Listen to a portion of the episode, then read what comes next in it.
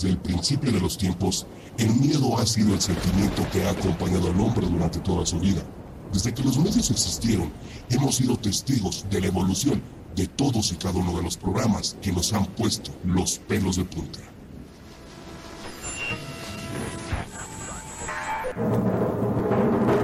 El monje loco.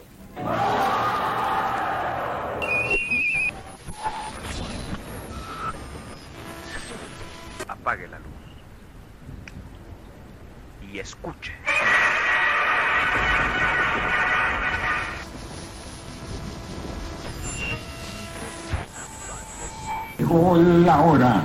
Aquí está la mano pachola.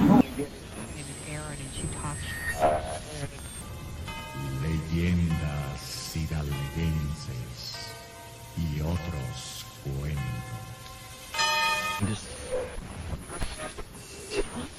Historias que surgen del más allá, de lo desconocido, de lo sobrenatural. Soy Juan Ramón Sáenz.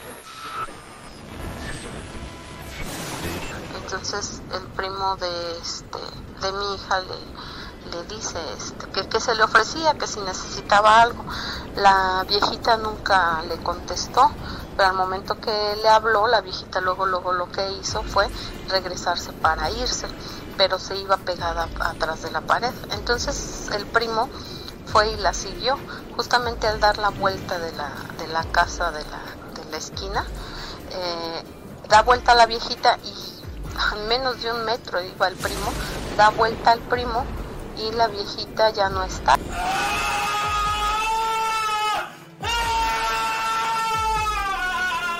Bienvenido a una nueva era en programas sobre relatos sobrenaturales. Estás a punto de vivir un encuentro entre lo sobrenatural, el misterio y la realidad. Estás a punto de entrar a Radio Horror.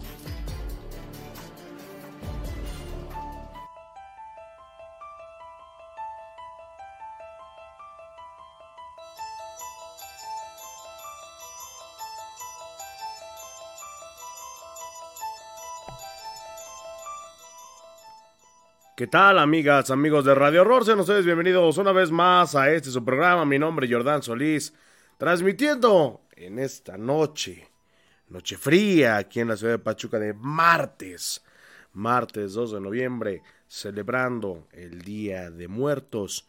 Estamos completamente en vivo y en directo, transmitiendo desde la ciudad de Pachuca Hidalgo hoy. Hoy tendremos un programa súper especial para todos ustedes, ya que tendremos un capítulo más de las historias ocultas de la mano peluda. Y hoy, hoy será La Casona de Fidel, uno de los casos más largos que tiene este libro. Así que estén muy, pero muy pendientes a lo largo de este programa. Además, las leyendas hidalguenses y otros cuentos. Radio Universal.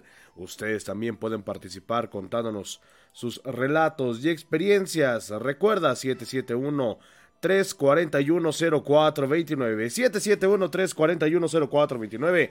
Está a su entera disposición para que nos llamen, nos manden sus notas de WhatsApp para que podamos compartirlas aquí a través de los micrófonos de Radio Horror. Recuerda seguirnos a través de todas nuestras redes sociales, Facebook, Twitter, YouTube y Spotify. Nos encuentras como Radio Horror. Recuerda, este programa es patrocinado por VIXA México. Haz de tus regalos algo especial, personaliza.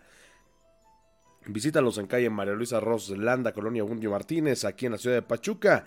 Cuenta con servicio, con servicio a domicilio para que ustedes puedan adquirir lo mejor de este, de este catálogo. Pueden buscarlos a través de sus cuentas oficiales Instagram, Facebook y todo lo demás. Nos encuentra como VIXA México, haz tus regalos algo especial, personaliza. Estamos completamente en vivo y en directo. Vámonos rápidamente. Comenzando con esto de el Día de Muertos. ¿Recuerdan ustedes que hace algunos años, eh, por allá de 1990, se abrió, se abrió lo que hasta el momento se conoce como la excavación más grande hacia el centro de la Tierra. Dentro de ella algo muy extraño pasaba. Estamos completamente en vivo y vamos a arrancar este programa con algo que ustedes nos pidieron muchísimo y que les compartimos en esta noche, que son los sonidos del infierno.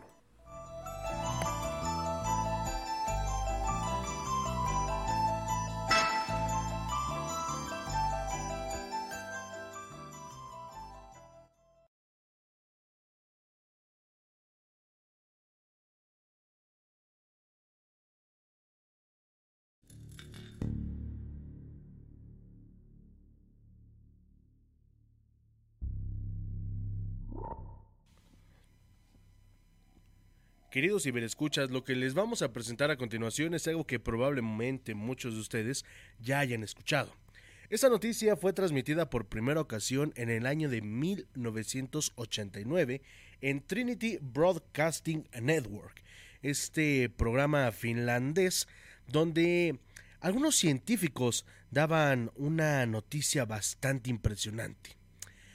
Los científicos de Siberia, dirigidos por el doctor Asakov, habían hecho una excavación de aproximadamente 14 kilómetros antes de encontrar una cavidad subterránea. Intrigados por este inesperado descubrimiento, los científicos hicieron descender un micrófono, un micrófono especial que resistiera las altas temperaturas. Se registraba una temperatura de 1100 grados centígrados. ¿Y cuál era la sorpresa? Que estos científicos al momento de realizar este experimento se encontraban con los siguientes sonidos.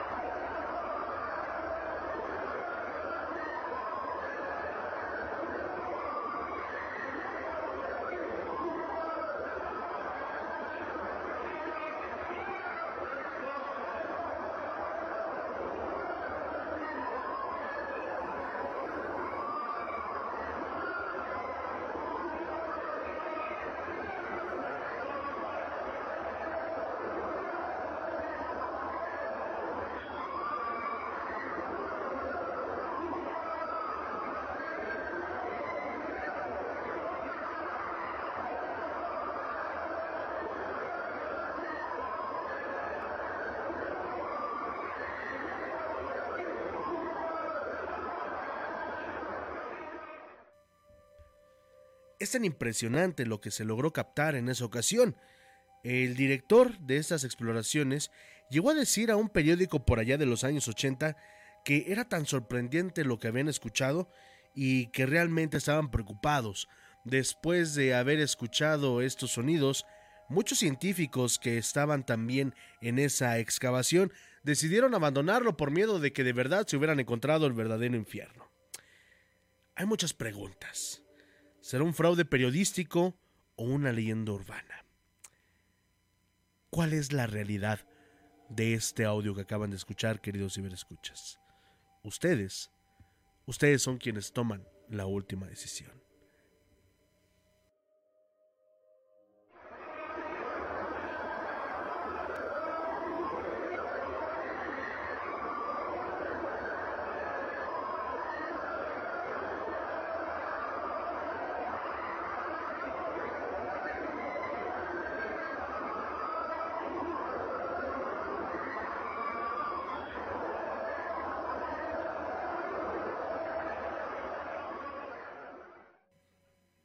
Esperamos que les haya gustado este video. No olviden suscribirse, darle like y activar la campanita para que no se pierdan ninguno de nuestros contenidos. Mi nombre, Jordán Solís, y sean bienvenidos a Radio Horror.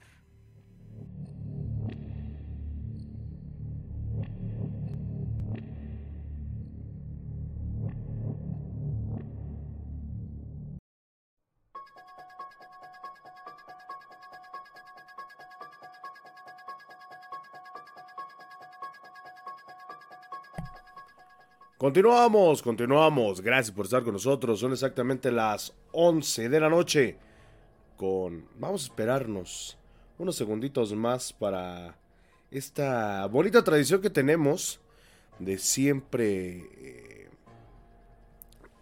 decir la hora a la hora marcada. Son exactamente las 11 de la noche con 11 minutos. 11 con 11 pidan un deseo aquí en la ciudad de Pachuca. Queremos mandar un saludo muy especial para Georgie, para Georgette que nos está escuchando allá en la ciudad de Morelia, Michoacán. Por allá anda de visita en estos días. Esperamos que se la esté pasando muy pero muy bien y sobre todo que este esta noche esta noche sea muy especial para ella. Vamos a leer algunos eh, algunos eh, mensajes que tenemos por acá aquí en la transmisión. Dice por acá eh, Daniel Negrete, saludos. Beto Maxon, le mandamos un saludo a Beto Maxon allá en La Calera, el Mineral de la Reforma, que por cierto, él y su esposa Gaby van a ser papás, nos dieron la noticia el día de ayer, por eso es que no tuvimos programa el día de ayer, ahí estábamos muy emocionados de que el buen Beto y Gaby van a ser papás. Muchísimas felicidades, que ese pequeño bebé o esa pequeña bebé venga con muchas, muchas bendiciones para ustedes y su familia. Eh, ¿Cuánto durará el programa de hoy? Dice Daniel Negrete. Van a ser dos horas, mi querido Daniel. Hasta la una de la mañana vamos a estar aquí transmitiendo. Saludos para Nadia Cerón, que es etiquetada por Ensenkate. GJ, te mandamos un saludo enorme, mi querido SMK.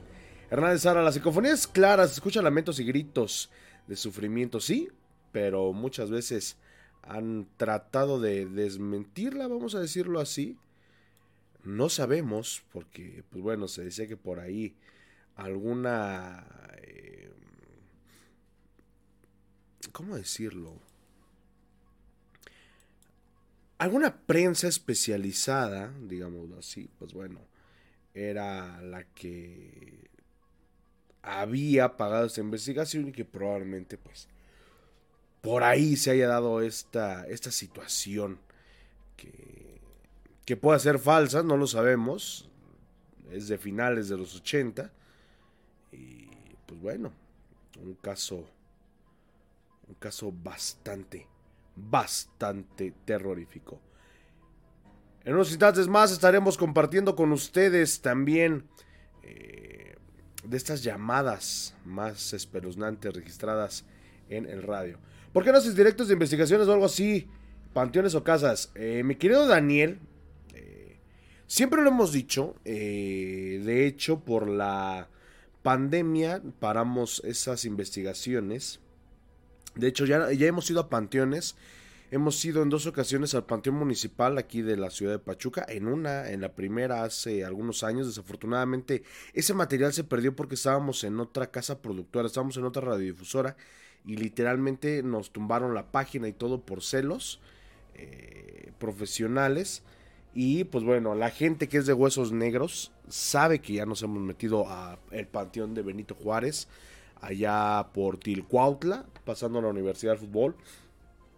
Eh, investigaciones como tal están en puerta algunas de una casa que está deshabitada desde hace un buen tiempo, que de hecho nos hicieron la invitación a, a este a permanecer una noche ahí porque se dice que es tanta la actividad paranormal que se vive allá en este domicilio que pues bueno tiene mucho tiempo deshabitado y que no lo pueden rentar es aquí en la ciudad de Pachuca y estuvimos también en una posesión estuvimos ayudando al maestro Eric Soham que por cierto le mando un saludo enorme, esperamos que esté muy bien.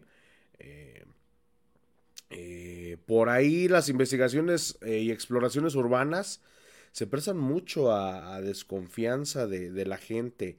Nos ha dicho invítenos, pero pues también ya tuvimos una situación muy de cerca donde desafortunadamente pues bueno la gente que va a este tipo de investigaciones pues lo hace con otro fin y que muchas de las ocasiones ustedes lo que llegan a ver, pues bueno, son casos ya armados y siempre encuentran algo, siempre que van a hacer investigaciones, encuentran algo. Nosotros las veces que hemos ido a hacer investigaciones no hemos encontrado nada. ¿eh? Nosotros llegamos eh, al lugar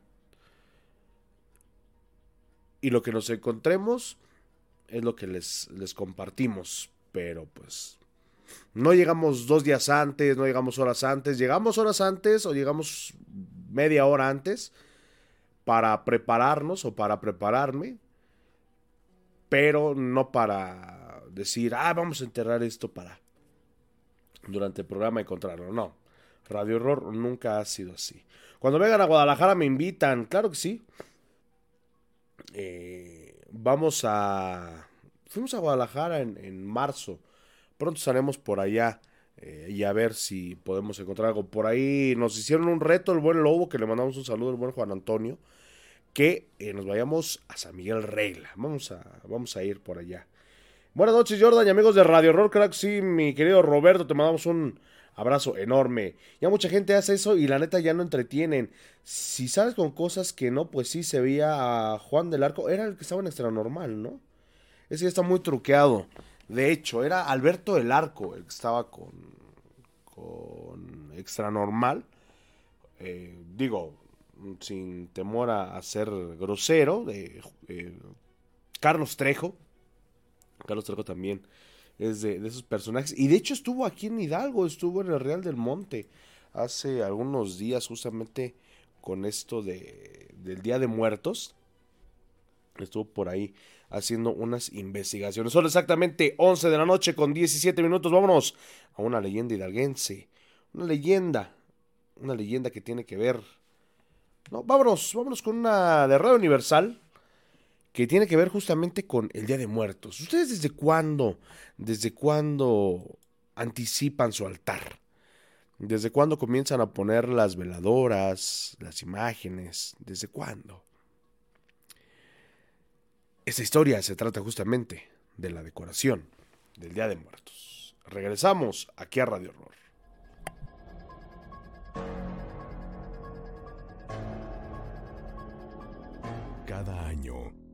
En todo el territorio nacional, somos testigos de noticias similares, en donde la dedicación que se le otorga a la decoración de Día de Muertos es tal que llega a ser confundida con hechos reales y violentos, en donde incluso la intervención de los cuerpos policiales es requerida. Sin embargo, ¿qué pasa cuando la realidad supera a la ficción y los portales se abren para que los espectros de ultratumba crucen hasta nuestro mundo? El relato que usted escuchará está basado en hechos verdaderos. No temas a la oscuridad.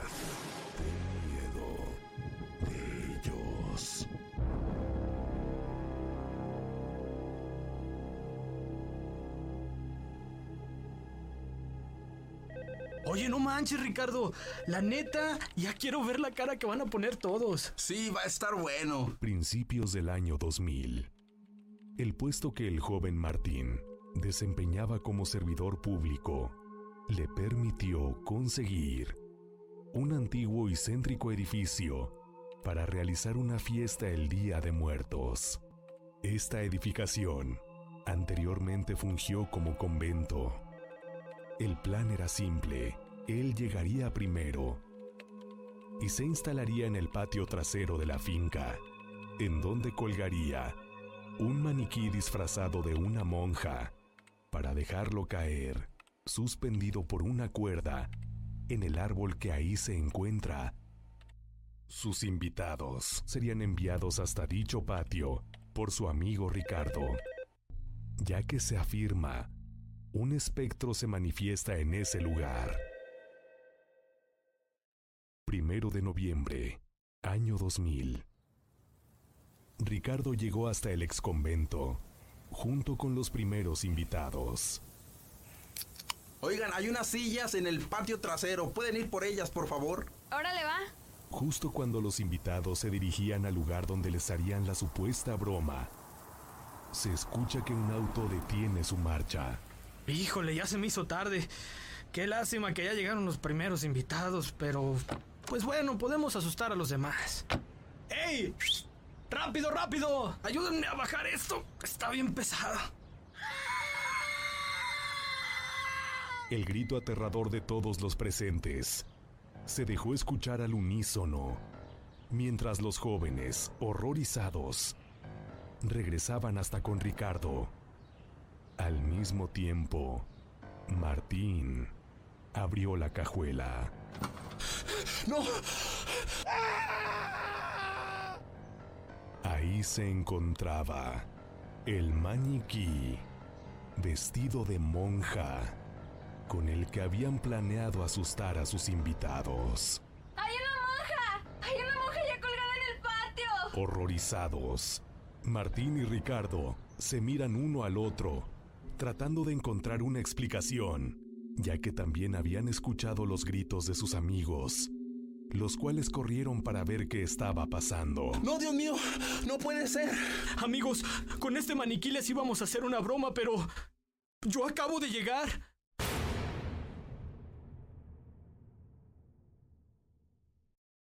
Los jóvenes, sin poder expresar palabra alguna, a la vez que no podían dejar de observar aquel maniquí, escuchaban llenos de miedo lo que sus amigos les contaban, lo cual quería decir que ellos, los invitados, se habían encontrado con un espectro real. La fiesta finalmente se suspendió.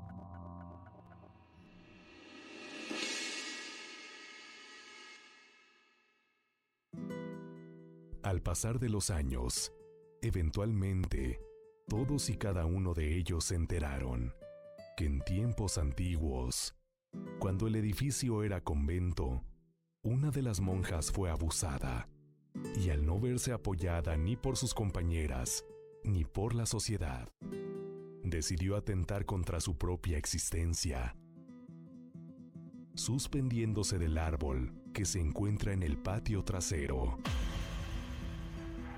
En la actualidad, aquel edificio funge como un centro de divulgación cultural y se menciona que los empleados hacen lo imposible para no concluir sus labores a altas horas de la noche, ya que es bien sabido por todos la presencia en el lugar de aquel macabro espíritu.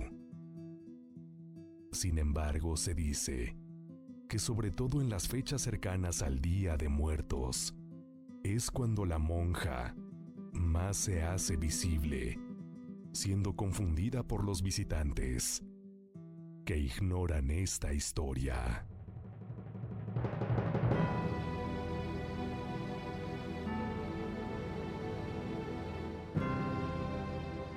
Tú ahora ya sabes la leyenda. La próxima vez que observes un aterrador adorno de Día de Muertos, cuestiónate si lo que estás viendo es en realidad una decoración. O más bien, aquello te da la sensación de que regresa la mirada. Y puede ser alguien o algo que ha llegado desde el otro mundo. Radio Universal. Viviendo el Día de Muertos.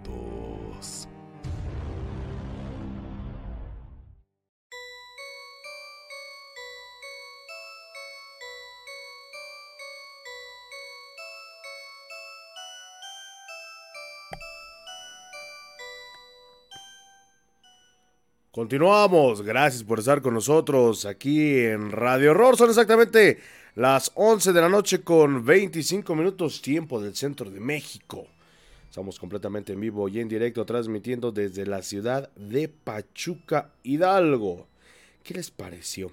Fíjense que en algún momento, eh, era por ahí del mes de, de, septiembre, perdón, habíamos ido a un festejo del Día de la Independencia, como saben, aquí en México, pues bueno, se celebra en esas fechas el, el, grito de independencia, como se le conoce aquí en, en, nuestro país. Y veníamos de, de una fiesta con algunos familiares, eh, hablando de, gente colgada. Eh, para la gente que es aquí de Pachuca, eh, veníamos circulando por la entrada de, de la colonia Palmitas, arriba de, de Sam's, bueno, esa tienda Sam's Club, no importa darle, darle el gol. Veníamos, mi hija venía dormida en la parte de atrás del carro, mi, mi esposa, y pues bueno, yo venía manejando.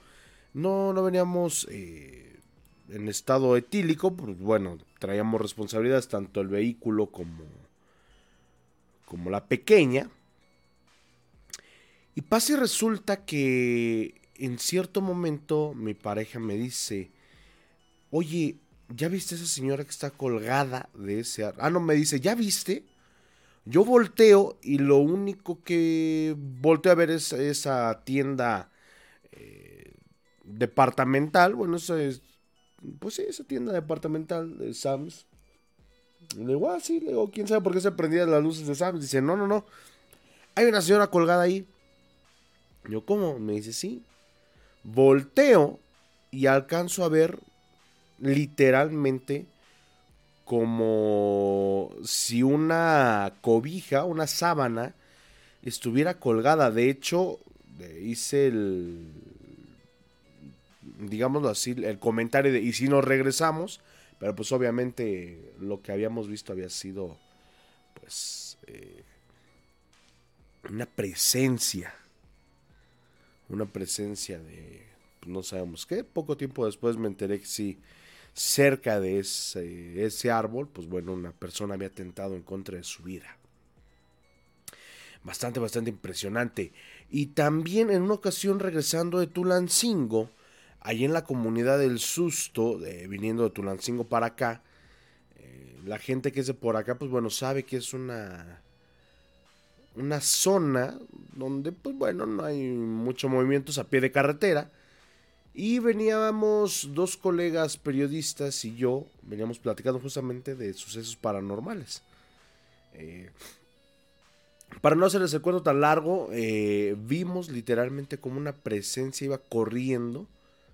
Y eso digo corriendo, pero ni siquiera era corriendo, iba flotando de un lado a otro de la carretera. La persona que venía manejando dice, ¿vieron o soy yo? ¿No? Nosotros también vimos. Se dice que, pues bueno, al ser un pie de carretera, muchas personas han perdido la vida cerca de ahí. Y pues bueno, eso es un poquito de lo que le ha pasado a un, a un servidor. Vamos a escuchar, hablando de llamadas, llamadas telefónicas, vamos a recordar un caso bastante, bastante fuertecito. Hace ya algún tiempo lo subimos aquí a nuestro canal de YouTube. Ustedes han escuchado de, de, algunas llamadas telefónicas a programas de radio. Por ejemplo, el caso Josué, el niño con cuernos, el relato de Katia. Varios, varios, este, casos como esos. Pues bueno, en algún momento también pasó un caso bastante fuerte. Esto es las llamadas más calofriantes registradas en audio. Esto es el caso de Alan.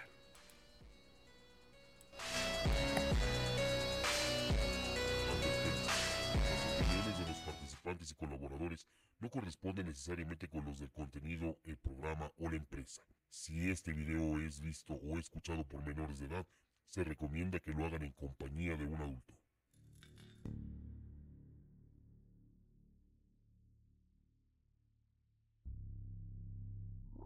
Hace muchos años, en el programa de La Mano Peluda, Juan Ramón Sáenz recibía la llamada de un joven de nombre Alan.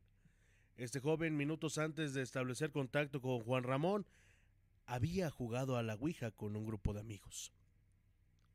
Al término de este juego, lo que él hizo junto con sus amigos fue quemar la tabla sin tener idea de los riesgos que esto conllevaba.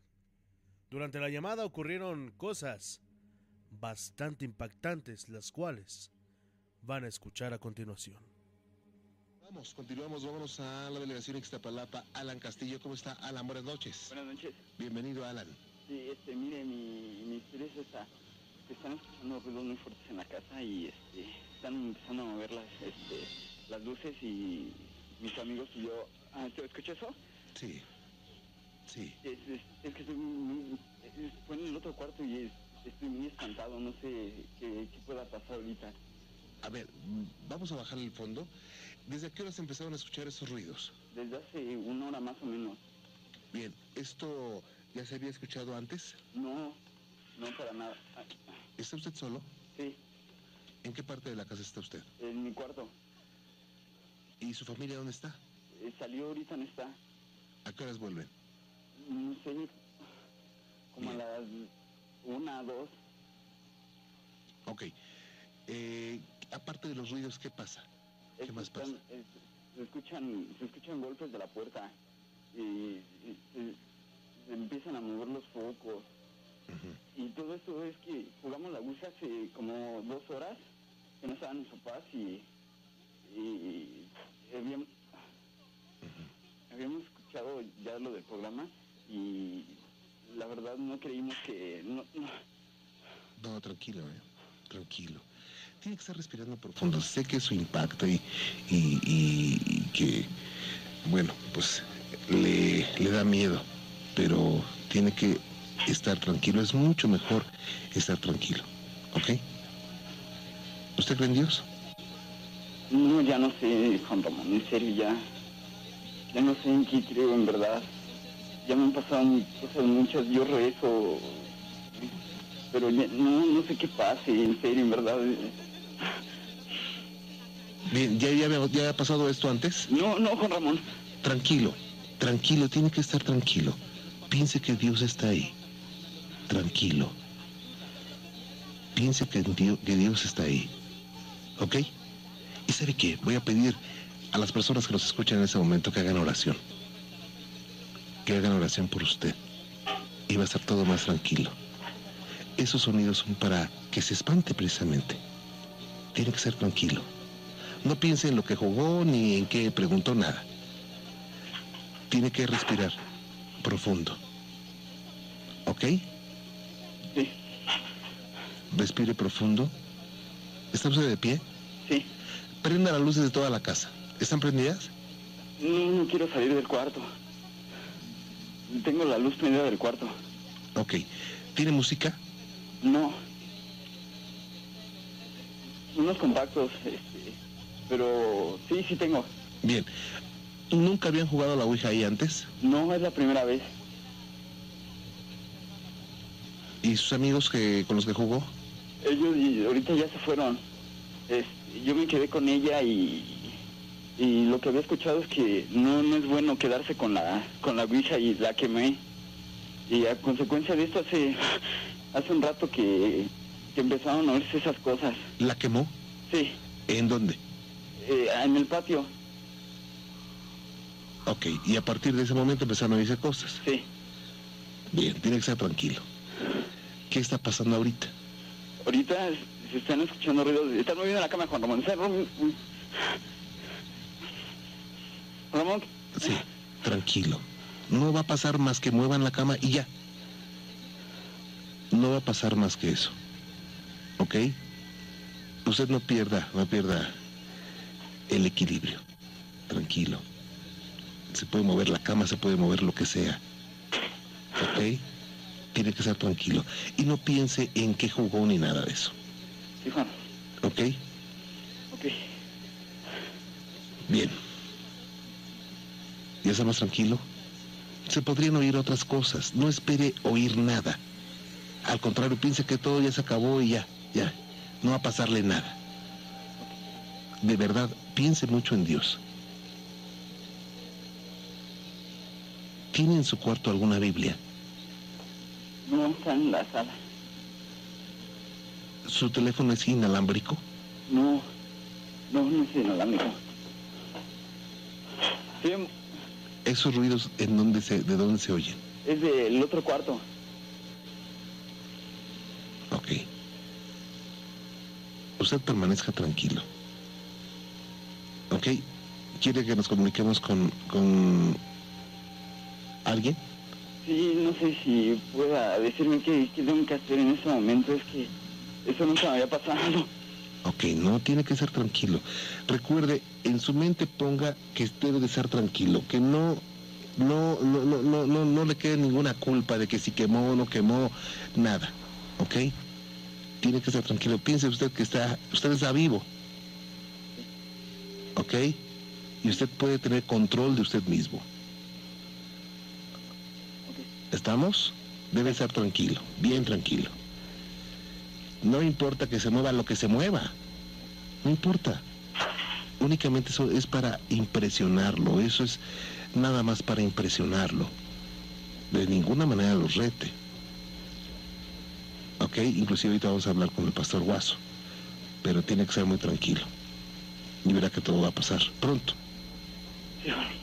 ¿Ok? No se, no se me vaya a alterar.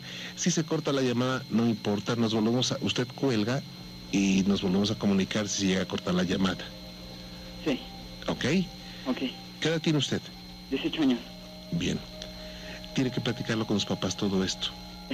No creen en eso. No importa, tiene, tiene que platicarlo y tiene que decirles que estaban asustándolo, que estaba eh, moviéndose todo. Digo, y le hablo de esta forma, no tanto porque yo no esté ahí, yo he estado en situaciones como la suya. Y sé lo que se siente, y sé que hay miedo y que hay hasta pánico. Pero hoy he comprendido que hay que estar tranquilo. Mientras uno permanezca tranquilo, debe, eh, las cosas se minoran, ¿eh? Y mientras uno piense más en Dios, o piense en la religión que usted eh, profesa, va a haber seres de luz que lo van a cubrir. ¿Ok? Es una regla eh, irrefutable. O sea, esto puede suceder.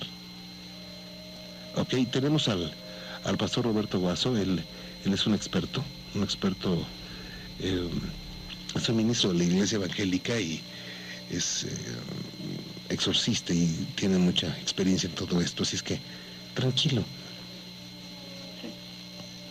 Ok, ¿qué está pasando ahorita?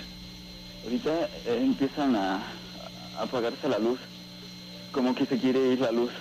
Ok, si se va no importa. Ok, usted no tenga, eh, procure evitar el miedo. Sé que lo impacta todo esto.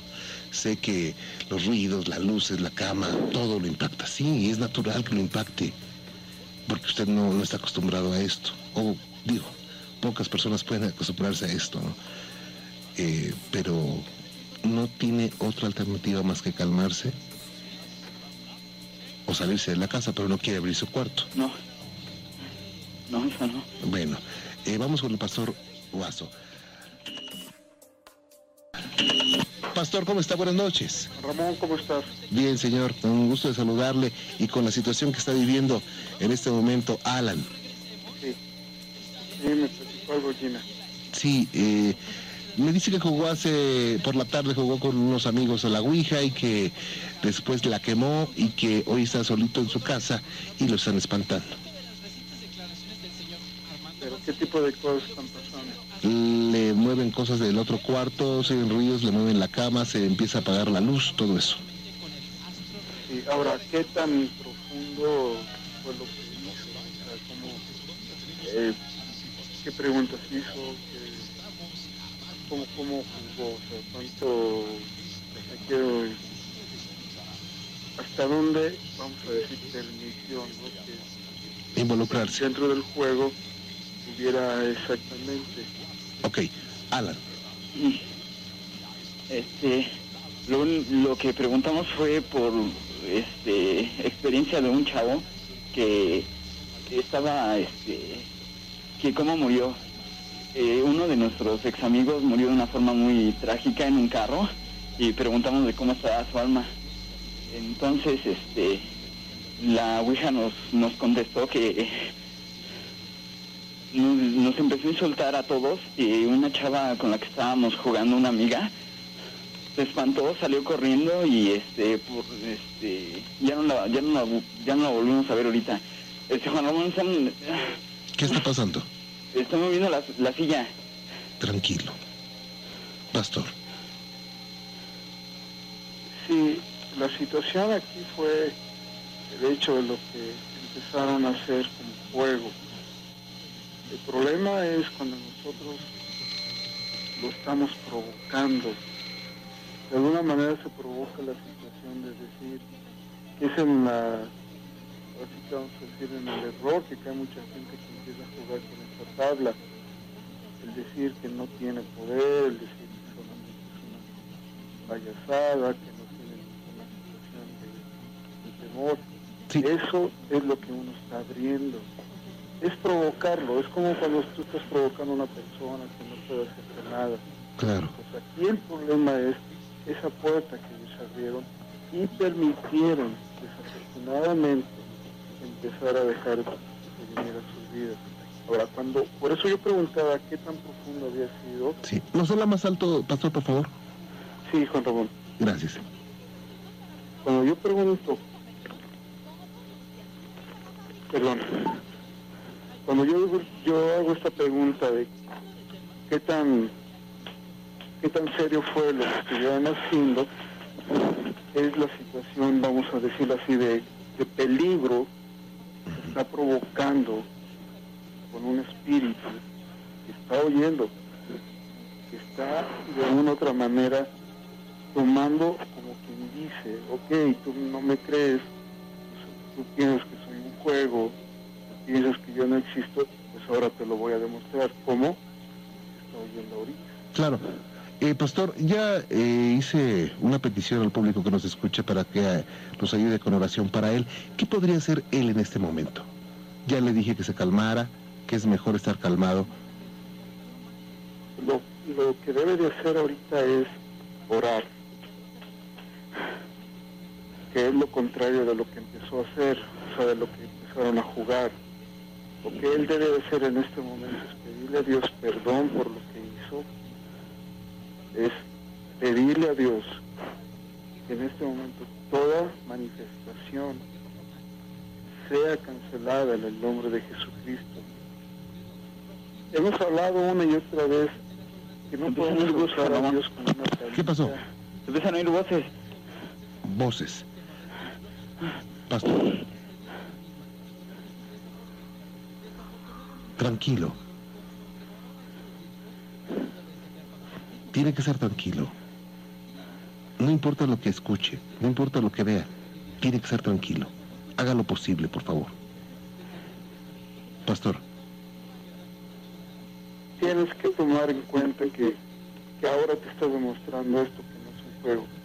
Pero Dios quiere darte la oportunidad y tienes que pedirle a Dios su misericordia y decirle, Señor, perdóname por haber abierto esta puerta, por haber empezado a jugar con cosas que yo mismo no sabía hasta dónde podía haber yo causado una situación como esta. Pastor, ¿podrían hacer una oración juntos? Seguramente ahorita no, no, no recuerda ninguna oración él. Ok, sí. Le pediría que repitiera conmigo lo siguiente. Alan, repite esto, ¿sí? Señor Jesucristo, Señor Jesucristo, te suplico que en este momento escuches mi oración. ¿Escuches mi oración? Te pido en el nombre, te pido en el nombre que tú significas para toda manifestación de este tipo, de este tipo, que me guardes, que me guarde, que me cubres con la sangre que derramaste en esa cruz, que derramaste en esa por cruz, mi vida, por mi vida. y permíteme Y permíteme en este momento en este momento ser digno de que tú me escuches. Te pido perdón Te pido perdón por haber abierto esto, por haber abierto pero esto, tú tienes toda autoridad pero tú tienes toda para autoridad. cerrar. Para cerrar y cancelar. Y cancelar todo movimiento todo movimiento del enemigo. Al cual. al cual de una u otra forma de una u otra forma yo provoqué. yo Perdóname perdóname y en este momento y en este momento te suplico Te suplico. Tomes mi vida. Tomes mi vida. Y entres en mi corazón. Reconociendo. Reconociendo. Tu autoridad. Tu, tu autoridad, poder. Y poder. Y tu señorío. Y tu señorío. Cristo Jesús. Cristo Jesús. En tus manos. En tus manos. Quiero estar. Quiero estar. Y quiero ser libre. Quiero ser libre. De toda opresión maligna. De toda De cualquier índole. De cualquier y índole. manifestación. Manifestación. En Cristo Jesús. En Cristo Jesús. Amén. Amén. Bien, eh, eh, voy a tener que irme, pero los voy a dejar a ustedes, a usted, Pastor, y a, y a Alan fuera del aire, ¿ok? Sí. Ok, gracias, Pastor. No, no, Alan, no. tranquilo. Ahorita regreso con usted fuera del aire. Sí, está bien. Ok, gracias, Pastor. No, de nada, Juan Ramón. Esperamos que les haya gustado este video. No olviden suscribirse, darle like y activar la campanita para que no se pierdan ninguno de nuestros contenidos. Mi nombre, Jordán Solís, y sean bienvenidos a Radio Horror.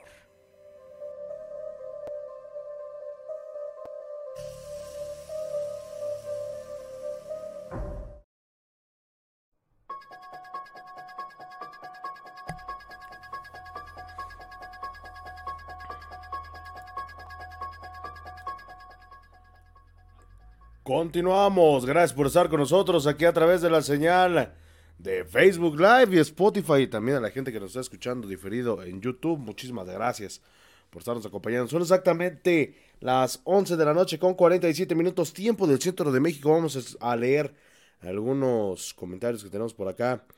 Eh, Roberto Colombo, ya llegué tarde, ya no escuché la psicofonía. Fue la de los sonidos del infierno, mi querido Roberto. Este, para que ahí la busques en nuestro canal de YouTube. Dice Cacha López, ya nos hizo la calaverita literaria, yo me quedé con las mías. Mándamelas.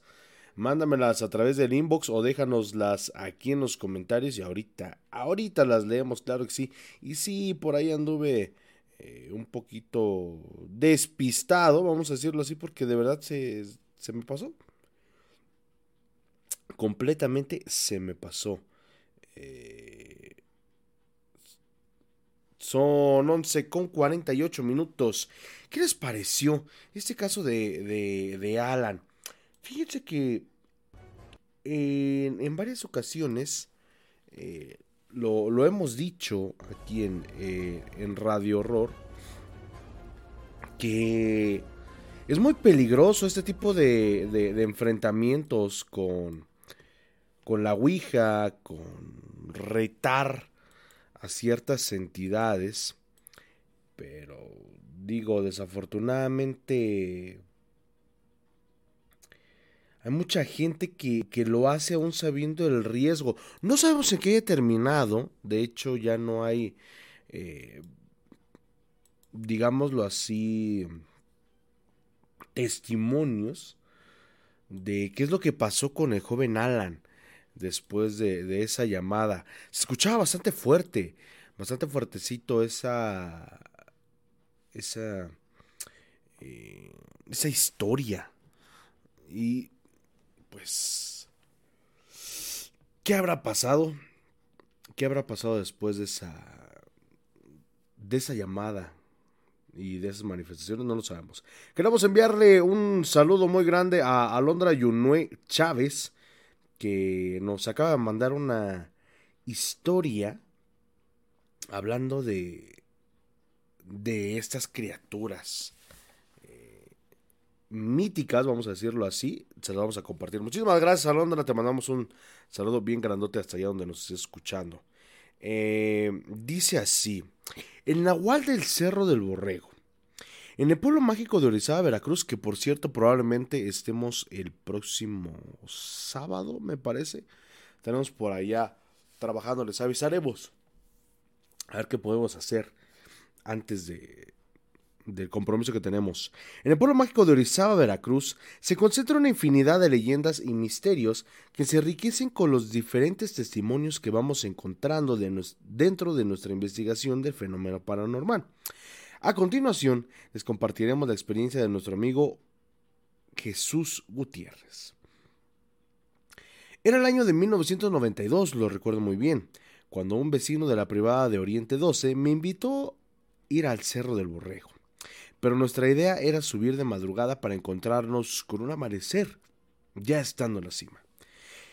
Para aquella época el cerro no contaba con escalones ni con luminarias, así que era muy complejo subir en medio de la oscuridad.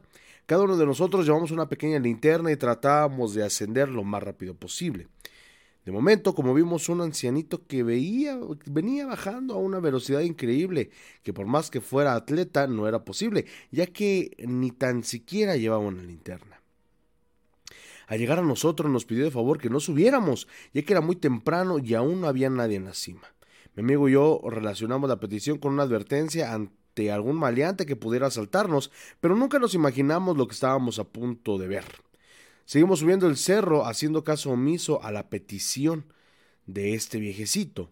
Momentos más tarde nos encontramos con un cochino de gran tamaño, el cual parecía salvaje ya que trataba de atacarnos, así que comenzamos a correr como pudimos. A pesar de que las piernas ya no nos respondían, sin darnos cuenta, finalmente llegamos a la cima, en donde a lo lejos vimos una especie de pony con los ojos rojos, como si fueran de fuego. No damos crédito a lo que estábamos viendo. Cabe mencionar que ante el temor decidimos arrojarle piedras a este extraño animal para que se alejara de nosotros. Recuerdo que cuando logramos golpearlo con las piedras, comenzó a emitir bramidos que nos paralizaron. De momento vimos cómo se convirtió en un perro negro de gran tamaño. Cerramos los ojos y comenzamos a orar. Minutos más tarde ya no lo vimos más, como si nuestras oraciones lo hubieran alejado. Como pudimos, bajamos del cerro y nos dirigimos de inmediato a nuestros lugares en donde nuestros familiares nos aseguraron que lo que presenciamos fue un auténtico encuentro con un nahual, haciéndonos saber que fuimos muy afortunados por haber regresado con bien. No cabe duda que la noche y los lugares desolados guardan entidades de oscuridad que acechan a quien se atreve a cruzar los límites. ¿Qué les pareció esta historia? De hecho, aquí en, Hidalgo, en varias partes del estado de Hidalgo, eh, se ha visto, vamos a decirlo así, o, se tiene algún testimonio de la presencia de estos seres eh, mágicos, vamos a decirlo así, porque, pues bueno, son personas que se preparan para, pues, literalmente hacer el mal a otras personas encarnando a un animal. Lo hemos visto y lo hemos compartido en varias eh, ocasiones.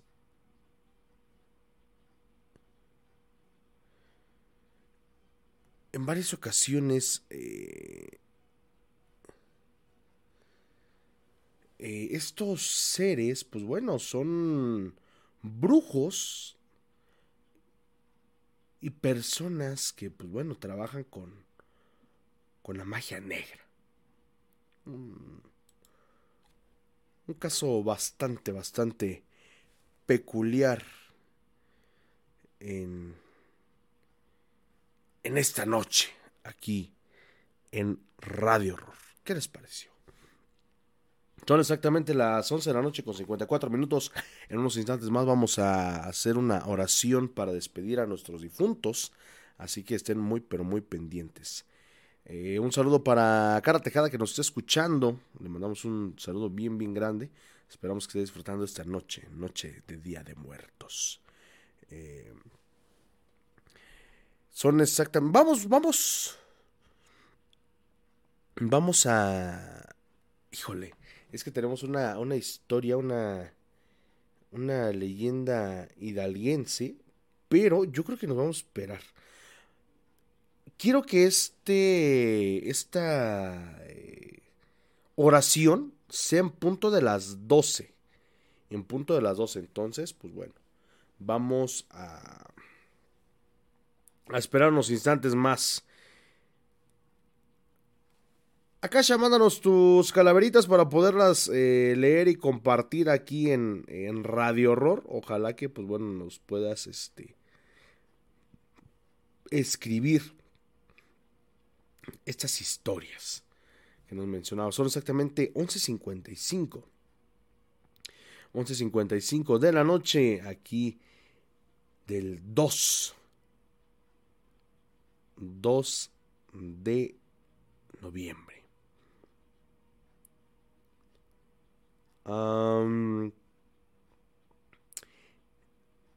Ya encontramos. Bueno, vamos a esperar un poquito más. Vamos a leer en unos instantes más también el tarot de los trolls. Para que, pues bueno, ustedes estén eh, pendientes. Eh, y manden sus preguntas. Manden sus preguntas, manden su fecha de nacimiento, su nombre completo y la pregunta en específico que le quieran hacer al tarot de los trolls para que eh, podamos respondérsela lo más, lo más pronto posible y sobre todo que pues bueno, eh, podamos apoyarlos como lo hemos venido haciendo aquí en Radio. Son exactamente 11, 11 con 57. Ya casi, ya casi arrancamos el día 3, 3 de noviembre, aquí en Radio Horror. Y pues bueno, este... Este programa iba a ser, eh, como ustedes saben, el día de, ayer pero pues bueno, mejor, mejor despedir a, a nuestros muertitos. eh, pues vámonos, vámonos a esta oración para el descanso eterno y para despedir a nuestros fieles difuntos.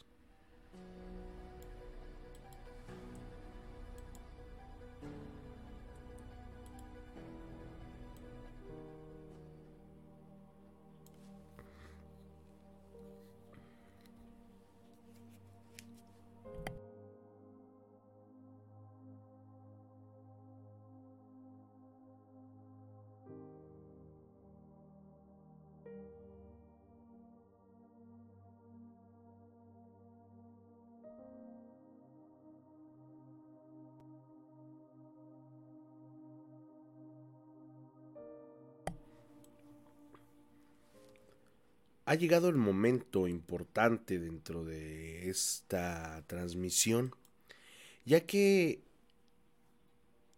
en estos días nuestros fieles difuntos nos han venido a visitar.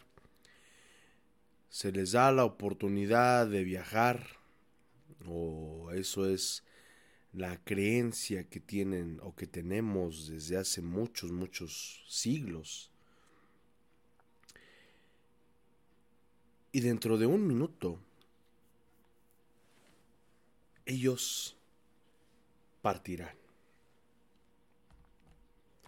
Ellos regresarán a su morada para seguirnos esperando, para seguirnos cuidando, pero sobre todo para seguirnos protegiendo. Para guiarnos por el buen camino y sobre todo, sobre todo seguirnos bendiciendo con tanto amor que ellos nos tienen. Les pido que cerremos los ojos y tengan presentes en su pensamiento a aquellos familiares o amigos que se nos han adelantado en el camino y pidamos por ellos. Y dice así, Dios de misericordia y amor, ponemos en tus manos amorosas a nuestros hermanos y hermanas que has llamado de esta vida hacia tu presencia. En esta vida les demostraste tu gran amor, y ahora, que ya están libres de toda preocupación, concédeles pasar con seguridad las puertas de la muerte y gozar de la luz y la paz eterna. Habiendo terminado su vida terrenal, recíbelos en el paraíso, en donde ya no habrá tristeza ni dolor, sino únicamente felicidad felicidad y alegría con tu Hijo Jesús, con el Espíritu Santo, para siempre. Señor mío Jesucristo, que no viniste a perder, sino a librar las almas de los hombres de quienes te constituiste, remedio y libertad, dando tu vida por su rescate. Humildemente imploramos tu clemencia y misericordia inefables, para que te apiades de todas las almas de los difuntos que son atormentados en las penas del purgatorio, a fin de que las que justamente son por sus pecados afligidas, sean por tu benignidad perdonadas, pues las has redimido con tu preciosa sangre. Consigna por los medios e intersecciones de la Santísima Virgen María y de todos sus santos, que las libres de penas que sufren y las lleves a la gloria, donde te alaben y gocen por los siglos de los siglos. Dios salve a las almas cristianas. Jesucristo que nos redimió con su preciosa sangre, tenga por bien librarlos de sus penas y darles lugar y asiento entre los coros de los ángeles, donde se acuerden de nosotros y supliquen a Dios que nos lleven junto a Él para ser coronados en el cielo por los siglos de los siglos. Amén. Señor, tú que conoces nuestra profunda tristeza por la muerte, en este momento, ustedes pidan por aquella persona que se haya adelantado. Digan su nombre dentro de su mente y téngala presente durante durante esta esta oración. Concede a quienes acatamos con dolor tu voluntad de llevártelo el consuelo de creer que vive eternamente contigo en la gloria. Por Jesucristo nuestro Señor. Amén.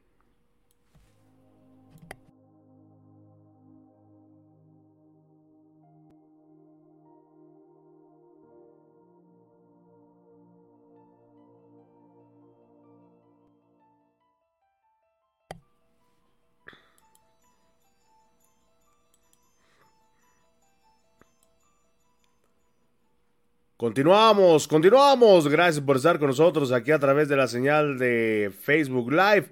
Estamos completamente en vivo. Son exactamente las 12 de la noche con 3 minutos. Tiempo.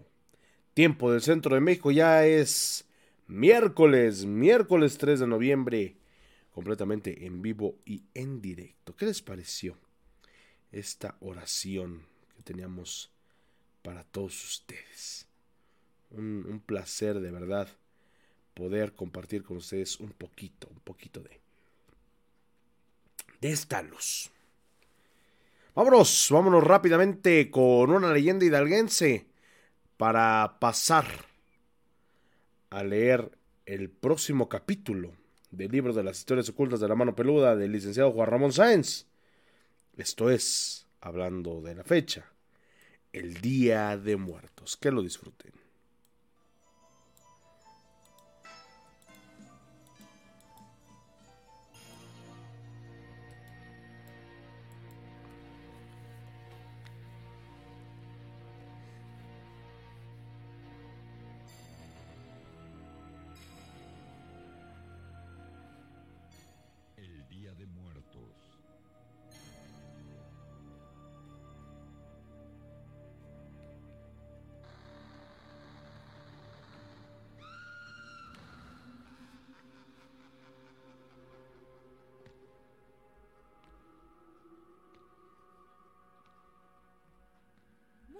Dicen que los muertos no regresan. Otros aseguran que los días 1 y 2 de noviembre los muertos están entre nosotros. Pero, ¿qué es lo que pasa el Día de los Muertos?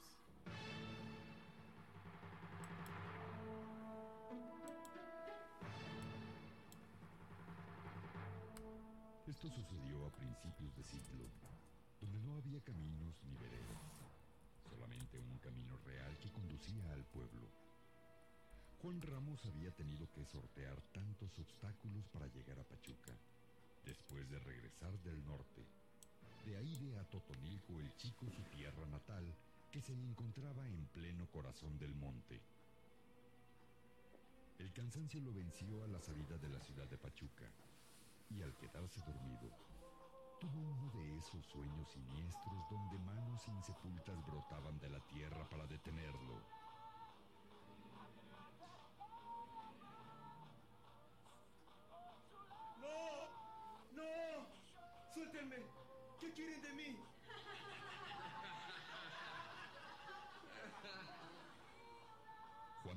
Bañado en sudor. Se levantó rápido mirando para todos lados. Solo era un sueño. Tengo los nervios destrozados.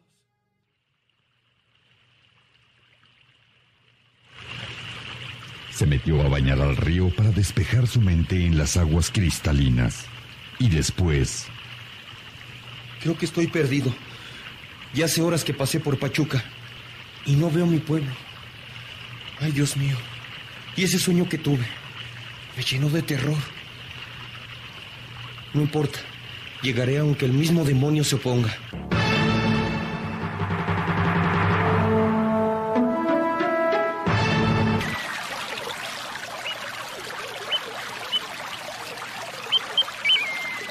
Juan Ramos se había ido al norte a trabajar y después de 15 años regresaba a buscar a su madre. Mi viejita linda la dejé solita, abandonada. Pobrecita. A punto de brotarle el llanto se fue por el monte, encontrando un camino empedrado. Inesperadamente, escuchó un trote de caballos y el rodar de unas ruedas sobre el camino empedrado. Era una carreta que parecía carreta fúnebre. Subía penosamente por las montañas y desfiladeros. Bendito sea Dios. Al fin veo algo. Juan se paró a medio del camino agitando violentamente las manos. ¡Alto! ¡Alto! ¡Alto, por favor!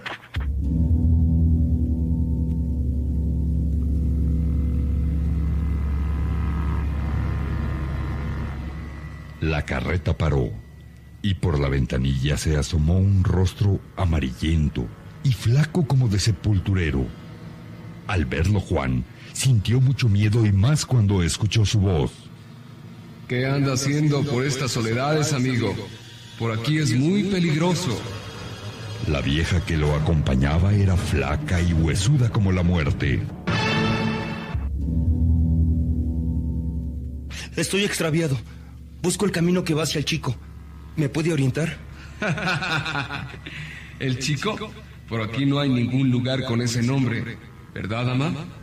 Al voltear la mujer, dejó ver su rostro.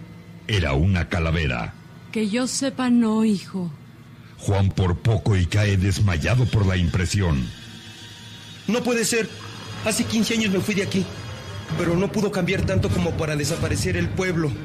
El cochero soltó una carcajada que lo hizo estremecer de terror.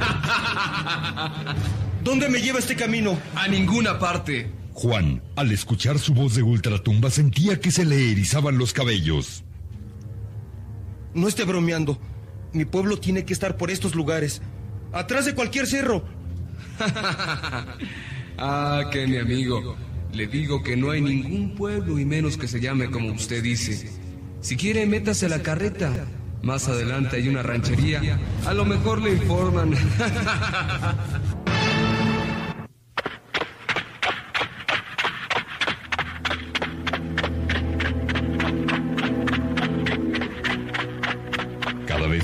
desconcertado, Juan Ramos subió a la parte de atrás de la carreta donde viajaba un nutrido grupo de campesinos. Juan lo saludó. Buenos días. O tardes.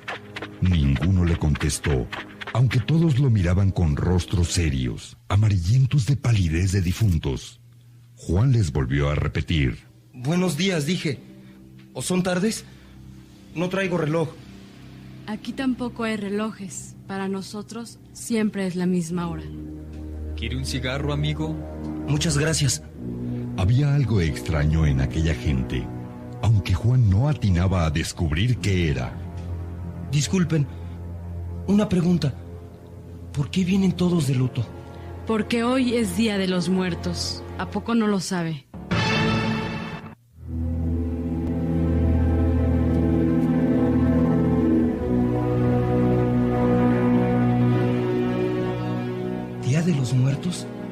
Ah, caray, si se me había olvidado. Pero yo la conozco a usted. ¿Y a usted? Son vecinos de mi mamá. ¿No me recuerdan? La mera verdad no, joven. Pero vamos a presentarnos. Juan sintió la mano helada y huesuda al saludar. Cerró los ojos y dijo en silencio. Dios mío, ¿en dónde estoy?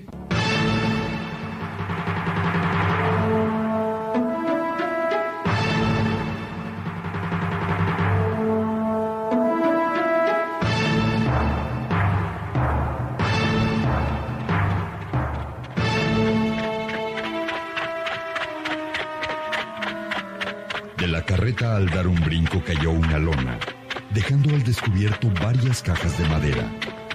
Los ojos de Juan se desorbitaron de horror. ¿Ya se dieron cuenta? En la carreta traemos cajas de dinamita. Es dinamita para las minas. No fume. Apague su cigarro. Todos rieron a carcajadas. No se apure, amigo. Nadie muere dos veces. Si volamos en cachitos, ya estará de Dios. ¿Ahora qué están haciendo? ¡Bola de imbéciles! Tratando de calmarse, Juan les dio la espalda y se entretuvo mirando el camino. Pero inesperadamente, un silbido escalofriante le heló la sangre. ¿Qué están haciendo? ¡Están locos! Venimos a dejarle flores a nuestros muertitos y a quemarle sus cohetes. No se espante. Yo aquí me bajo. Y sin pensarlo más, Juan saltó de la carreta.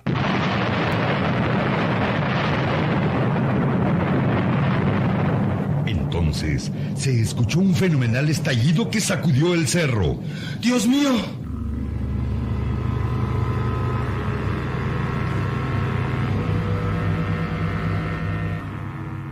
Y así, cruzando montes y cañadas, sin rumbo fijo caminó varias horas. Ya era de noche y una tormenta se desató con violencia. Se atajó en una cueva y lo venció el sueño. Pero poco después, por ahí pasó un campesino y lo despertó. Señor, señor, despierte. Está ardiendo en calentura. Oiga nomás cómo le castañan los dientes. Venga, déjeme ayudarle. Juan le echó la mano al cuello y le dijo temeroso. En la mañana me topé con una carreta llena de ánimas. Vienen a ver a sus dolientes, a buscar a sus vivos. Es día primero de noviembre, día de los muertos. me trataron de confundir, ¿verdad? Dijeron que por aquí no hay ningún pueblo llamado Mineral del Chico. Juan se dio cuenta que caminaba solo con el brazo levantado y dio un grito de terror. ¡Oh! ¡Dios mío!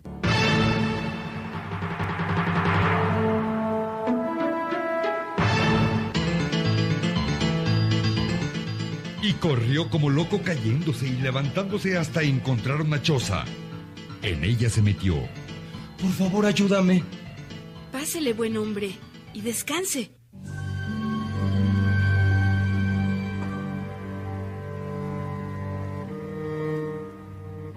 El jacal tenía un solo cuarto y estaba a oscuras. Y entre la penumbra, Juan advirtió los bultos de varios cuerpos durmiendo en un petate. Teodoro, Faustino, Andrés, Germán, arrímense. Háganle un campito a un cristiano que necesita calor. Sí, ma. Descanse, amigo. Mis hijos han estado un poquito enfermos y tienen el sueño pesado. ¿Quiere que le prenda una antorcha? Muchas gracias, señora. Así está bien. Me iré cuando amanezca. Juan se acostó en medio de ellos. Solo dormía a ratos. Los hijos de la pastora lo abrazaron buscando el calor humano. Juan dijo en voz baja. Ay, qué hermoso es tener una familia. De pronto, las yemas de los dedos de Juan palparon algo espeluznante en la oscuridad.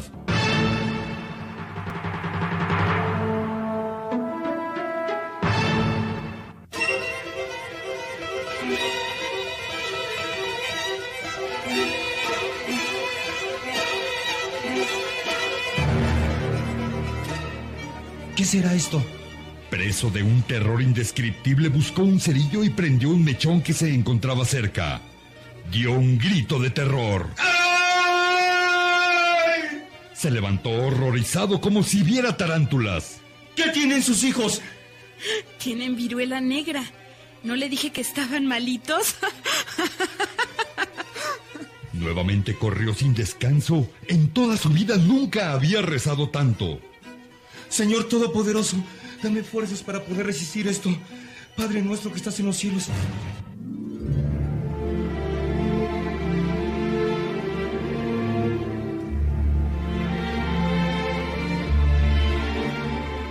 De pronto su corazón se llenó de gozo. Ya estaba amaneciendo y dijo, Esa loma yo la conozco. Sí, es la que lleva al pueblo. Lo logré. Bendito sea Dios. La emoción lo hizo llorar cayendo de rodillas, besando aquella tierra bendita. Bendito seas Dios. Gracias, Señor. Gracias por haberme ayudado.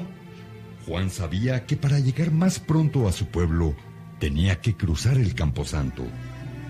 De pronto, una voz hueca a sus espaldas le congeló la sangre.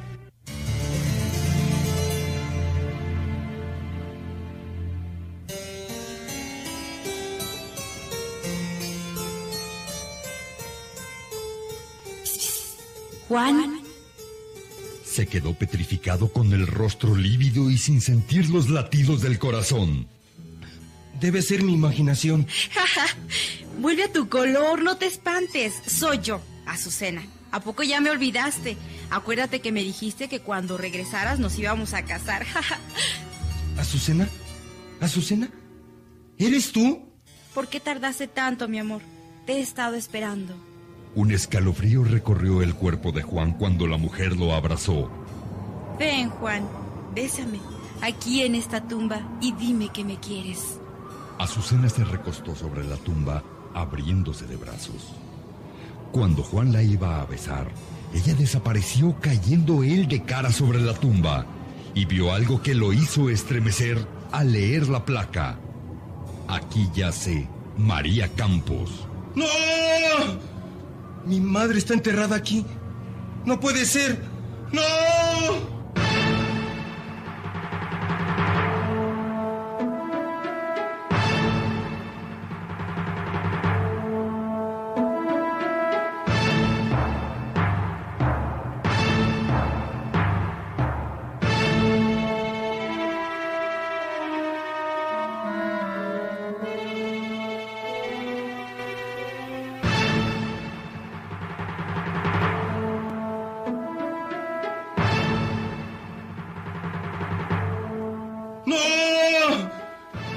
Madre está enterrada aquí. No puede ser. ¡No! Muy triste sin saber qué hacer, lloró por mucho tiempo. Ya era casi mediodía y entró al pueblo para preguntar qué era lo que pasaba. Qué extraño. No hay nadie en las calles. Qué silencio tan grande. Al pasar por el camino rumbo a su casa vio a una anciana. Ave María Purísima, ¿qué andas haciendo aquí? Soy yo, madrina. Soy Juan, su ahijado. ¿No se acuerda de mí? ¿Para qué regresaste, criatura? Mi comadre se fue hace mucho tiempo. Se murió de tristeza esperándote. Cállese, madrina. No me atormente más. ¿Por qué está todo desierto? Están todos en la iglesia.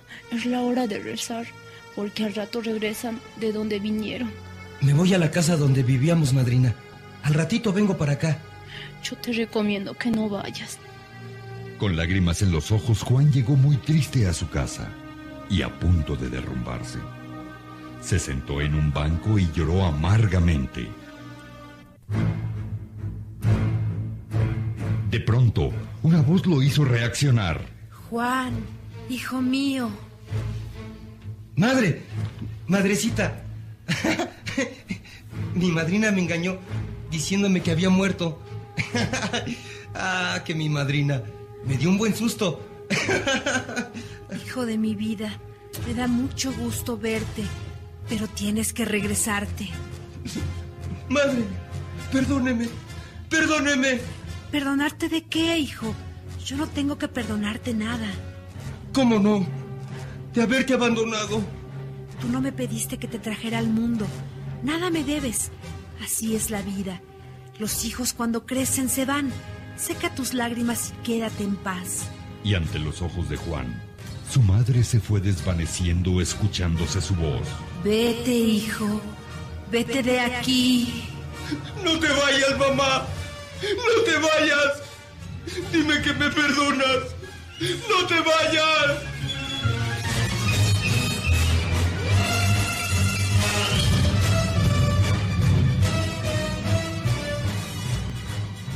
Juan se dirigió a la iglesia y al entrar había muchos fieles rezando.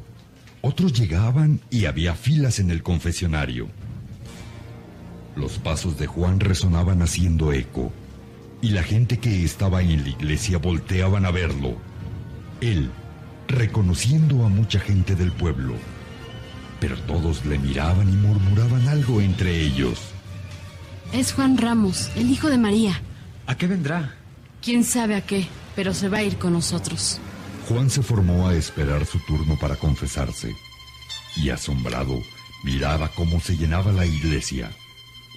Juan esperó pacientemente su turno y cuando le tocó, se arrodilló ante el confesionario. Ave María Purísima. Sin pecado concebida. Dime tus pecados, hijo. Antes de confesarme, padre, quiero que me explique algo. ¿Qué es lo que está pasando aquí? ¿Quién eres tú? Soy yo, Juan Ramos, el hijo de María.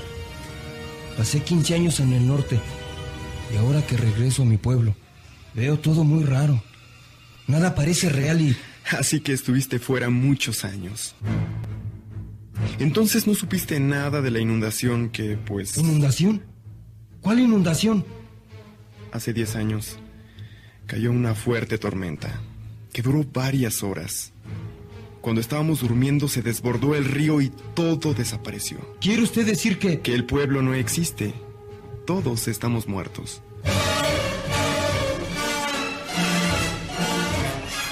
El padre bajó su capucha dejando ver su rostro cadavérico. ¡No! ¡No! ¡No puede ser! Juan se levantó violentamente lleno de terror. Ayer venimos por ser Día de los Muertos a recibir la ofrenda, pero hoy nos regresamos y tú te vas con nosotros. Los fieles que estaban rezando comenzaron a rodearlo. Eran esqueletos. Ven, Juan. Ven con nosotros. Las manos huesudas querían agarrarlo y él, con mucho terror, se resistía. ¡Déjame en paz! ¡No quiero morir! El pobre Juan cayó muerto como fulminado en el límite de su resistencia.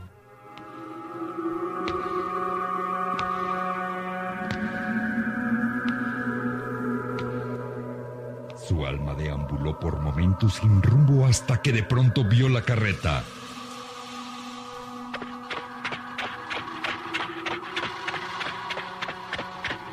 Esta se detuvo junto a él y le dijo el cochero. Subas, amigo. Yo lo llevo. Dentro de la carreta iba mucha gente y en un lado su madre que le dijo, Vámonos, hijo. Regresaremos para otra vez el Día de los Muertos. Solo hasta entonces nos dejarán salir nuevamente.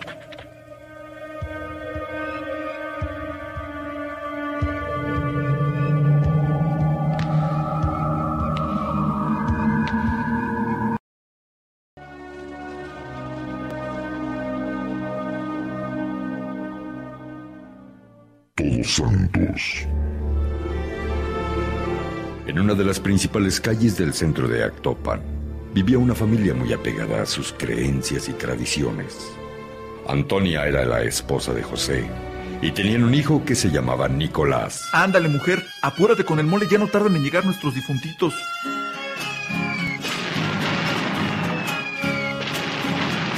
José y Antonia eran de origen humilde, acostumbrados a trabajar todo el día arando y cultivando flores. Al pasar los años, Nicolás creció, comenzó a tomar y dejó de creer en lo que le habían enseñado sus padres. Nicolás, me tienes muy preocupada. Trabajas mucho y te desvelas tomando. Por más que le pido a Dios de que te retire del vicio, no me ha escuchado. Ni te escuchará. En los meses de noviembre, en Todos Santos criticaba a sus padres. Ya no sean anticuados. Dejen de poner comida. Los muertos, muertos están y nunca regresarán. Cállate, hijo. Por favor, no sabes lo que dices. Vete a dormir y no molestes a tu madre. Estás tomado. Lo que pasa es que ustedes están locos. ¿Poner comida a los muertos?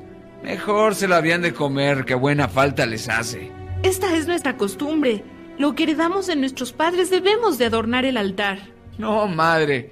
Esas cosas no valen. Ni usted misma se las cree. Mejor ahí la dejamos y me voy a la cantina a tomarme un trago.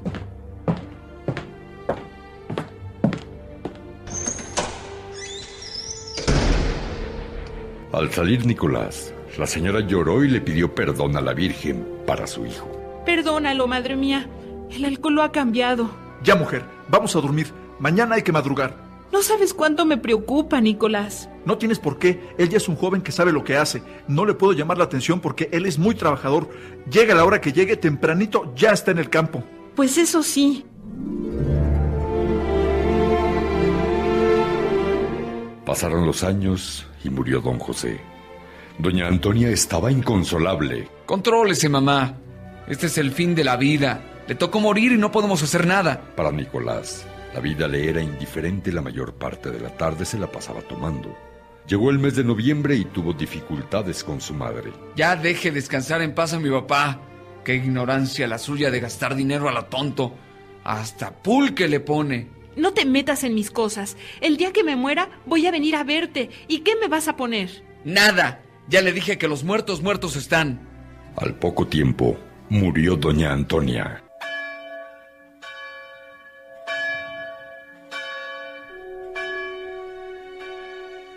Al meterla a la tumba, Nicolás se acercó y le aventó un puño de tierra.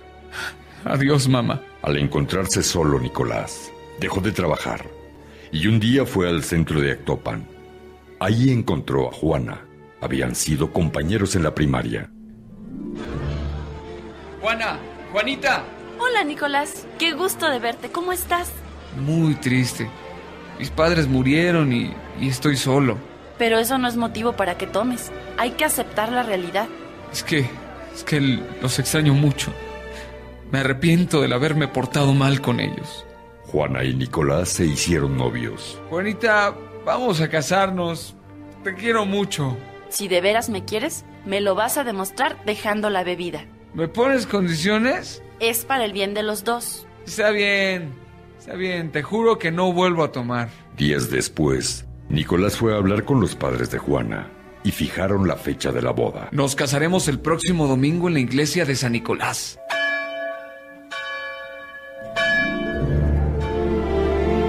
Se fueron a vivir a la casa de Nicolás. Él era muy trabajador. Dejó la bebida y se convirtió en un buen marido. Juanita, mi amor, ya vine y te traigo una buena noticia. Vamos a tener una buena cosecha. Bendito sea Dios, yo tengo que darte otra noticia. ¿Buena o mala? Adivina. Yo creo que es buena. Vas a ser papá. Nicolás abrazó a su esposa. La cargó dándole de vueltas. ¡Ay, me vas a tirar! Si es un niño, le pondremos José Antonio. Y si es una niña, se llamará Juan Antonia. Como tú digas, mi amor. Siéntate. Vamos a comer. Pasaron los meses. Y el 30 de octubre Juana preparó la mesa para poner el altar de Día de Muertos. A ver si no me falta nada.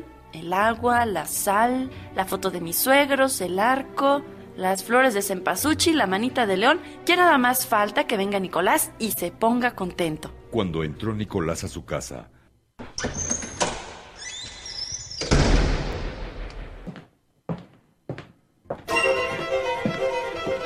Al ver el altar se puso furioso. ¡Juana! ¡Juana! ¿Por qué pusiste esto? Es el altar para mis abuelos y tus papás. Quita eso inmediatamente. Yo no creo en esas babosadas. Para mí son las creencias que me enseñaron mis padres. En estos días las ánimas vienen y hay que recibirlos de la mejor manera. A ellos les gusta vernos felices y comparten la comida con nosotros. Además, no es la manera de hablarme. Pues quédate con tus muertos.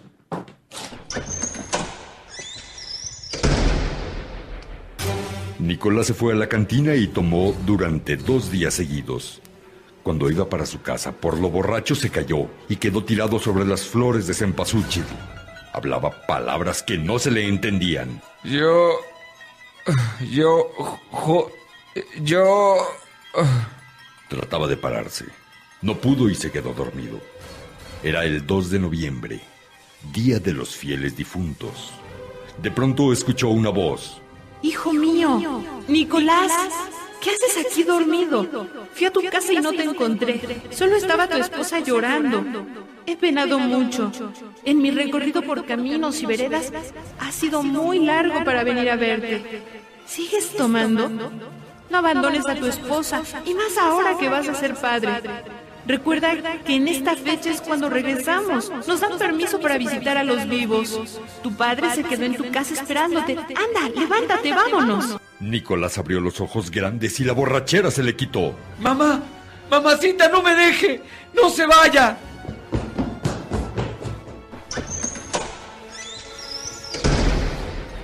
Están aquí, Juana. Mis papás están aquí. Prendió las velas y comenzó a platicar con ellos. Juana lo miró desconcertada. Este todavía anda borracho. Vente, vamos a descansar. Has pasado varios días tomando. No, Juana, no me voy a mover de aquí. Nicolás lloraba amargamente pidiéndole perdón a sus padres y durante varias horas permaneció hincado. Juana fue a ver a unos parientes de él. Ayúdenme, Nicolás se ha vuelto loco. Sus parientes y Juana llegaron a la casa. Eran las doce del día y encontraron a Nicolás en la puerta mirando a lo lejos y haciendo adiós con la mano.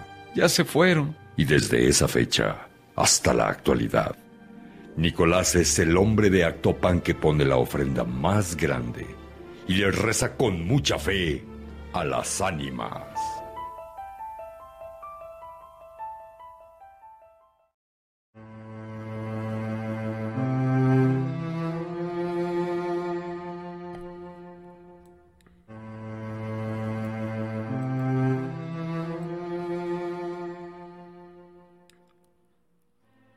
Las historias ocultas de la mano peluda, publicado en el año 2004 por Editorial Planeta. Hoy, hoy tendremos para todos ustedes uno de los casos más impactantes de la mano peluda, narrado por el licenciado Juan Ramón Sáenz.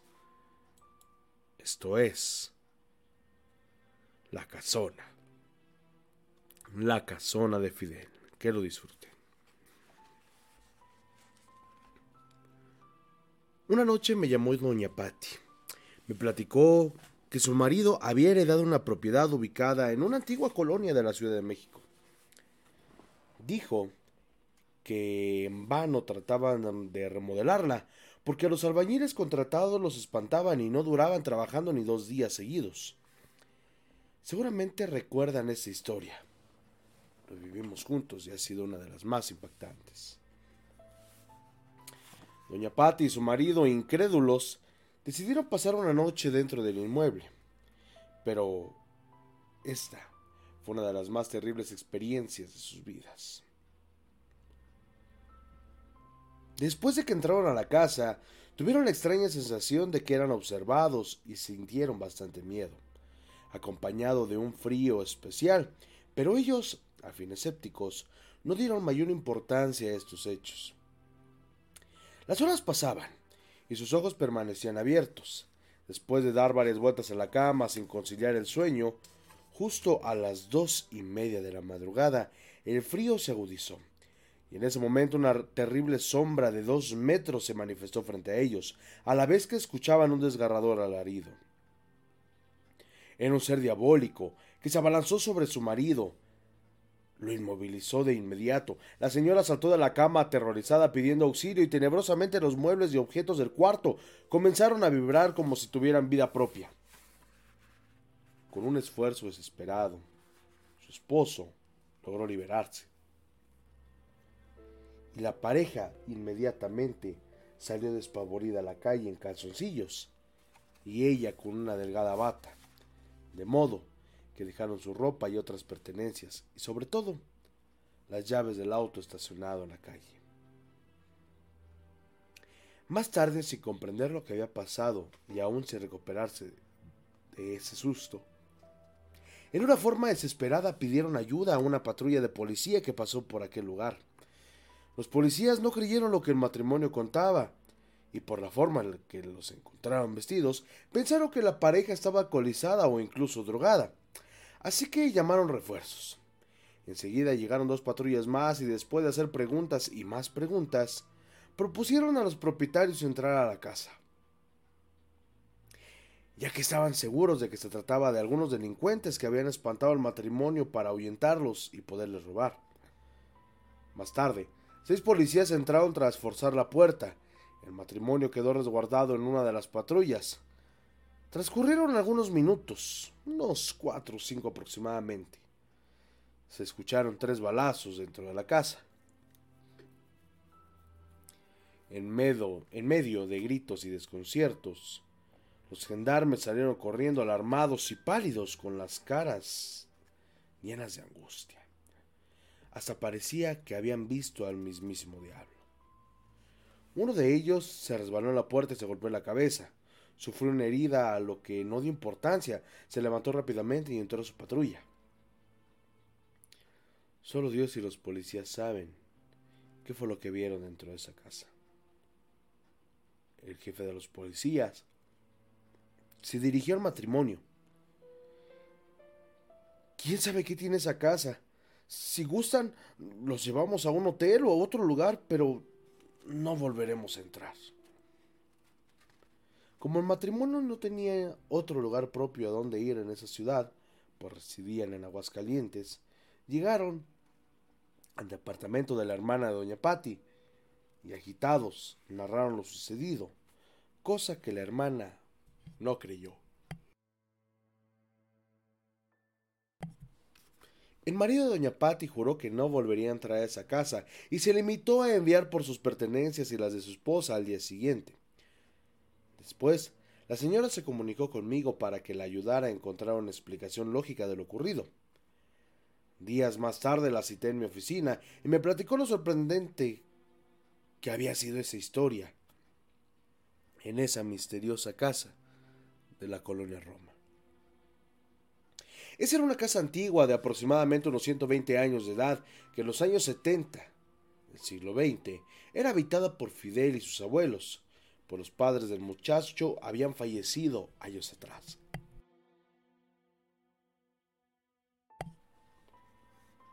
Fidel era un joven rebelde que cursaba el segundo año de vocacional y por entonces se había convertido en un vago.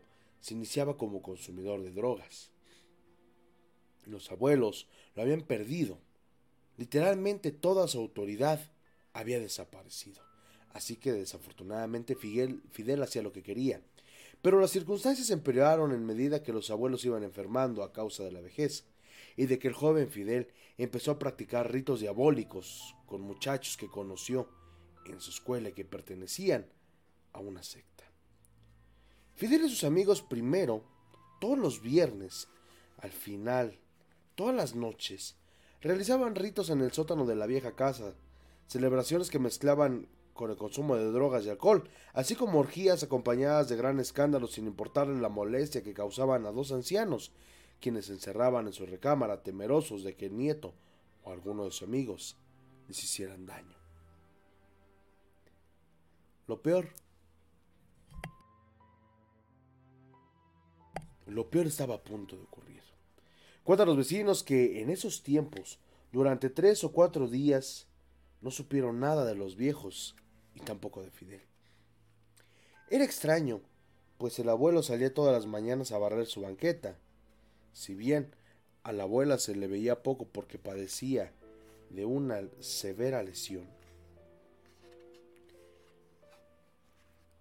Ellos no la habían visto hace mucho tiempo. Los ancianos contaban con la estimación de sus vecinos, los cuales se desconcertaron al no saber nada de ellos.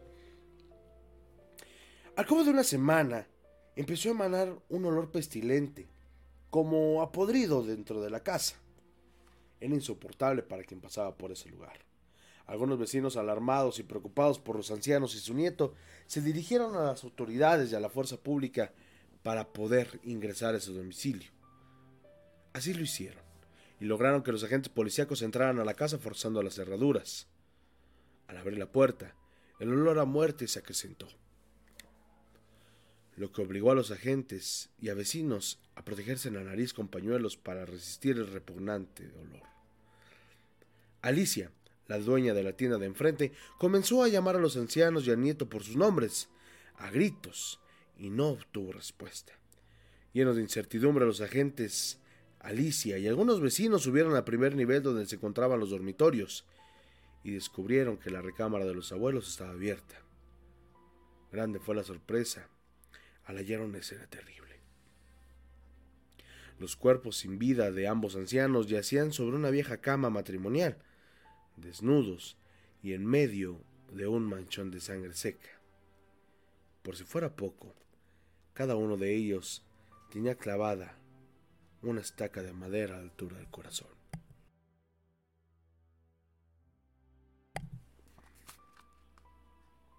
Ambos se encontraban en evidente estado de descomposición, hinchados, amoratados y con los ojos abiertos de una expresión de terror que estremeció a los presentes. Alicia no pudo soportarlo y exclamó Dios mío. y cayó desmayada. Tuvieron que sacarla del lugar, pero no terminó ahí ese episodio. Policías y vecinos continuaron el recorrido por la casa y al llegar al baño, al final de un pasillo, nuevamente el terror hizo presa de ellos.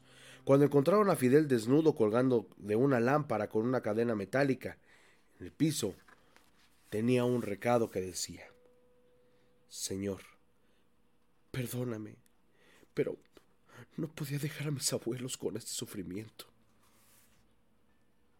El joven en el cuerpo mostraba unos extraños símbolos. La noticia de tan horripilante y misterioso suceso corrió como pólvora en toda la colonia y más tarde por todo el país. Fue una de las notas más importantes de los periódicos y noticieros de aquellos años. La vieja casona de Fidel fue clausurada por las autoridades y abandonada más de una década, hasta que, a mediados de los años 80, Doña Patti y su marido ganaron un juicio intestario y fueron designados por el juez como herederos de esa propiedad. Pero al paso del tiempo se convencieron de que se trataba de una casa maldita. Era una situación incomprensible para doña Patti y su marido, aunque la historia era increíble, la angustia y desesperación de la señora me habían conmovido. Así que con mis productores Gina e Ignacio acordamos que en tres días visitaríamos esa casona, acompañados de los parapsicólogos que en ese tiempo nos asistían, y haríamos una transmisión en vivo de lo que allí ocurriera. El día llegó, y como es costumbre cuando hago este tipo de visitas, me protegí con ayuno y unas oraciones que años atrás me había entregado un amigo que es ministro de la Iglesia Católica. A las nueve y media de la noche llegó el chofer, un camarógrafo y yo a bordo de una camioneta de la empresa radiofónica. En el lugar se encontraba doña Patti y el doctor, el profesor Mares, nuestros asesores en parapsicología, en una noche con una enorme luna llena, sobre un cielo muy despejado.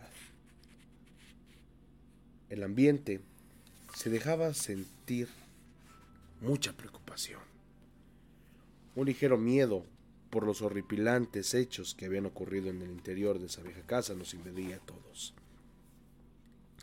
La dueña de la casa nos advirtió que no entraría con nosotros, y en el momento en que nos abrió la puerta ya estaba lista la comunicación con la emisora a través de teléfonos celulares. Todo estaba preparado para lo que sería la transmisión de radio en vivo de una auténtica casa embrujada. En la cabina, mi amigo Modesto, quien me suplicó quien me suplió en la conducción de este programa, se mostraba intrigado por lo que pasaría en las próximas horas. Realizar una transmisión con esas características no era tarea fácil, ya que nadie sabe cómo responder ante un susto del más allá. Iniciamos nuestro recorrido. Primero encontramos un gran recibidor, que en el fondo dejaba ver algunos muebles que algún día habían servido de sala e incluso de comedor. Antes manipulamos los interruptores que nos indicó doña Patti, pero la luz no era suficiente ya que algunos focos estaban fundidos. En el centro, en el centro de la sala, colgaba del techo un hermoso candil. y la parte central del piso estaba cubierta por un tapete que parecía muy antiguo y muy caro. El ambiente se había tornado tenso, muy pesado. El profesor se separó del grupo y comenzó a subir una escalera que conducía al primer nivel. Inesperadamente un alarido de terror nos quitó la inspiración y le dediqué y le indiqué al profesor que se reintegrara al grupo.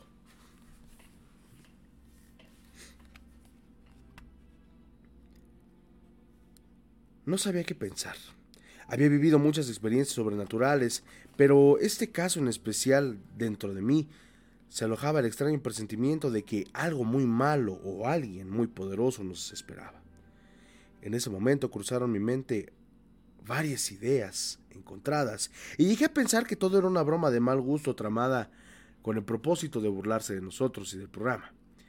En ese preciso instante, ante nuestros ojos, un jarrón se deslizó unos 20 centímetros sobre un mueble, sin que aparentemente nadie lo moviera.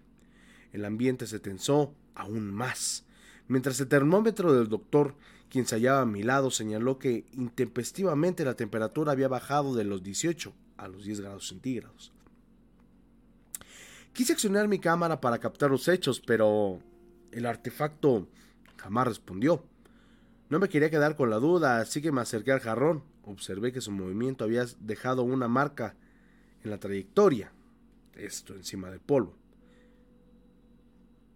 Para mi sorpresa, no existían hilos o algún mecanismo que lo pudiera mover. Para no entrar en estado de sugestión pensé mejor que había visto mal y que todo era producto de mis nervios. El profesor Mares portaba un medidor de campos electromagnéticos que nos indicaba la actividad energética. Al orientarlo, nos llevó a un viejo tapete que había en la entrada. El doctor levantó por una esquina y nos sorprendimos muchísimo al ver una estrella de cinco picos con signos bastante raros. Sacaron una brújula y por la posición nos dimos cuenta de que este símbolo era de oscuridad, lo cual parecía indicar que ahí se había realizado una misa negra y otros ritos demoníacos. El frío y extraño olor a humedad y a podrido eran muy presentes dentro de la casa. Después de que los parapsicólogos realizaron algunas anotaciones y observaron los símbolos que contenían esa estrella, decidimos subir al primer piso donde se encontraban los dormitorios. Lo hicimos en penumbras pensando qué pasaría. Lo hicimos. Pero para subir teníamos que pasar sobre una alfombra café con los dibujos, que a cada paso despedía el polvo y mucho tiempo que había quedado abandonada. La temperatura había bajado significantemente. Caminamos con cautela por un largo pasillo y encontramos la recámara de los abuelos. Intenté encender la luz, pero el foco estaba fundido. Solo alcanzamos a observar un poco de las ventanas. Vimos una vieja cama matrimonial de latón, la cual solo tenía un colchón azul con rayas blancas y unas grandes manchas negruzcas. Al iluminar las manchas con una pequeña lámpara nos dimos cuenta que era sangre seca. El panorama era muy tenebroso y para más, se escuchaba en una de las paredes, que por cierto golpeteó, que adjudiqué, quizá, a la casa contigua. Al recordar que precisamente en esa cama habían sido asesinados brutalmente ambos ancianos, se me pusieron los pelos de punta. En el muro de la derecha se encontraba un gran closet de madera dividido en dos partes. Justamente cuando el doctor lo abría, la puerta se cerró azotándose fuertemente. Primero, pensé que el profesor la había azotado, pues se encontraba cerca de ella. Pero me extrañó que me dijera. Esa puerta se cerró sola. La preocupación y el miedo se apoderaron de mí. Existía la posibilidad de que alguien ajeno a nosotros hubiera cerrado esa puerta y estuviera detrás, jalándola, por lo que me asomé por la ventana que daba al pasillo. Pero según yo, no había nadie. El profesor intentaba desesperadamente abrir la puerta, pero gran sorpresa me llevé a asesorarme de que nadie se encontraba del otro lado. Solo Dios sabrá que la habrá cerrado. Inmediatamente nos acercamos el doctor y yo a pedir ayuda al profesor para jalar la, la puerta y abrirla. Después de varios intentos, al fin lo logramos. Traté de aplicar la lógica. Me dio por creer que en un descuido el profesor lo había empujado y al cerrarse tratándose de una puerta muy vieja, el cerrojo se había corrido quedándose trabado. No le dimos mayor importancia al asunto y salimos de la habitación en un silencio que significaba desconcierto por lo que hasta el momento habíamos experimentado. Entramos a lo que fue la recámara de Fidel. En ese lugar sentí un escalofrío bastante fuerte y enseguida un vacío en el estómago, que me produjo muchas ganas de vomitar. Siempre que siento algo así, rezo mentalmente. En este caso, porque sabía que se trataba de signos inequívocos de que algo muy malo se encontraba custodiando el lugar. Aquí la luz iluminaba más que en la otra habitación.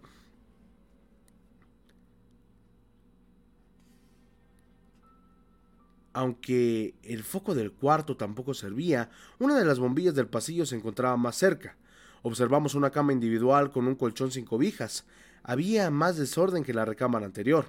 Polvo, basura y un olor a podrido más que intenso que comenzaban a escocer nuestras gargantas. Me encontraba aproximadamente a un metro de la cama y de pronto empezamos a escuchar algo así como arañazos dentro de un ropero que se encontraba semiabierto. La temperatura comenzó a descender aún más y llegó a los 5 grados según el termómetro del doctor. En verdad, era un lugar que daba bastante miedo y asco. Luego, notamos unos ruidos debajo de la cama, primero débiles, pero en pocos minutos subieron de volumen. Nos llevamos una gran impresión cuando, increíblemente, la cama comenzó a brincar. Sobresaltado grité, ¡La cama! ¡La cama se está moviendo! Impactado por lo que veía, fui retrocediendo lentamente y llegué a uno de los muros. Sentí una ráfaga de viento frío sobre la cara y al darme vuelta me encontré con una horrible cara de diablo pintada con sangre en la pared. Me llevé uno de los sustos más grandes de mi vida. Los parapsicólogos y yo formamos un círculo y empezamos a orar en latín, pero la cama no cesaba de moverse de arriba hacia abajo, como si estuviera bailando y la intensidad de las pocas luces en el pasillo comenzó a subir. Era una de mis primeras intervenciones en un lugar con tanta actividad sobrenatural. Al ver todo esto mi corazón empezó a latir a toda prisa. Mi respiración era muy agitada. Estaba a punto de entrar en pánico cuando por fin la cama empezó a detenerse. Los parapsicólogos me dijeron que siguiera orando, que no debíamos de separarnos. Es fácil relatar lo que vivimos en esa maldita casa, pero estar dentro de ella se me hizo eterno. Ya más calmado, quise hallar una explicación lógica una vez más a todo lo que pasaba. Por un momento creí que alguien se encontraba debajo de la cama y la movía. Cautelosamente me acerqué para investigar y no había nada ni nadie. Entonces, como segunda opción, pensé que había un mecanismo, tal vez algunos alambres que hicieron que la cama se moviera, pero tampoco hallé nada. Finalmente quedé convencido de que el ser o los seres que se encontraban en aquella habitación poseían un gran poder. Pensé en salir de la casa, pero me aterraba el hecho de atravesar el pasillo y la sala en penumbras. Elegí quedarme y le dije al doctor que mejor saliéramos, pero me respondió que forzosamente deberíamos de terminar lo que habíamos iniciado. Agregó que pensara en la protección de Dios y no me preocupara. Descubrimos que debajo de la siniestra cama había también un dibujo de una estrella de cinco puntas, unos símbolos escritos en arameo. Los parapsicólogos dijeron que eran invocaciones satánicas y decidimos dejar la cama en su lugar. El doctor se dirigió al ropero y encontró un libro de magia negra. En ese preciso instante, una sombra de dos metros comenzó a manifestarse y salió del ropero. Era como un gran cuerpo, un cuerpo de humo negro, que se desplazó lentamente hacia el muro contiguo y desapareció. Luego surgieron tres esferas luminosas que, flotando ante nuestras antónitas miradas, se desvanecieron. Nunca había visto algo parecido y por más que me esforcé en no mostrar terror ante lo que nos presentaba, el público que escuchaba en vivo la transmisión de radio pudo, dar fe de lo que yo sentía en ese momento. Oramos hasta que el frío y el olor pestilente casi desaparecieron. Entonces bajamos. Me sentí muy mal, con ganas de vomitar, un intenso dolor de cabeza y muy mareado, por lo que los parapsicólogos accedieron a que abandonáramos la casa. Al salir, el doctor me revisó y me dijo que mi presión arterial estaba muy baja y que era conveniente que me fuera a un hospital. Todo me daba vueltas y creí que me iba a desmayar. El doctor llamó por teléfono a sus compañeros de un hospital cercano y me internaron. Salí al día siguiente. El doctor y el profesor se quedaron una hora más y descubrieron que en el sótano de la casa era un lugar de reunión, donde en algún momento se habían celebrado misas negras, que, a la larga, fueron causa de tanta tragedia y de hechos sobrenaturales. Hubo siete sesiones más. Hoy, la casa sigue teniendo manifestaciones extrañas, aunque de nivel muy bajo. Lo último que supe de esa casona fue que una señora, al escuchar la mano peluda y lo que allí ocurría, inició los trámites para comprar ese domicilio. ¿Usted se imagina con qué fin? Bueno, en gusto se rompen géneros. ¿No creen? Esto fue un capítulo más del libro de las historias ocultas de la mano peluda, escrito por Juan Ramón Sáenz y publicado en el año 2004 por Editorial Planeta. Este es el penúltimo, el penúltimo capítulo de este, de este libro para todos ustedes. Continuamos aquí en Radio Horror.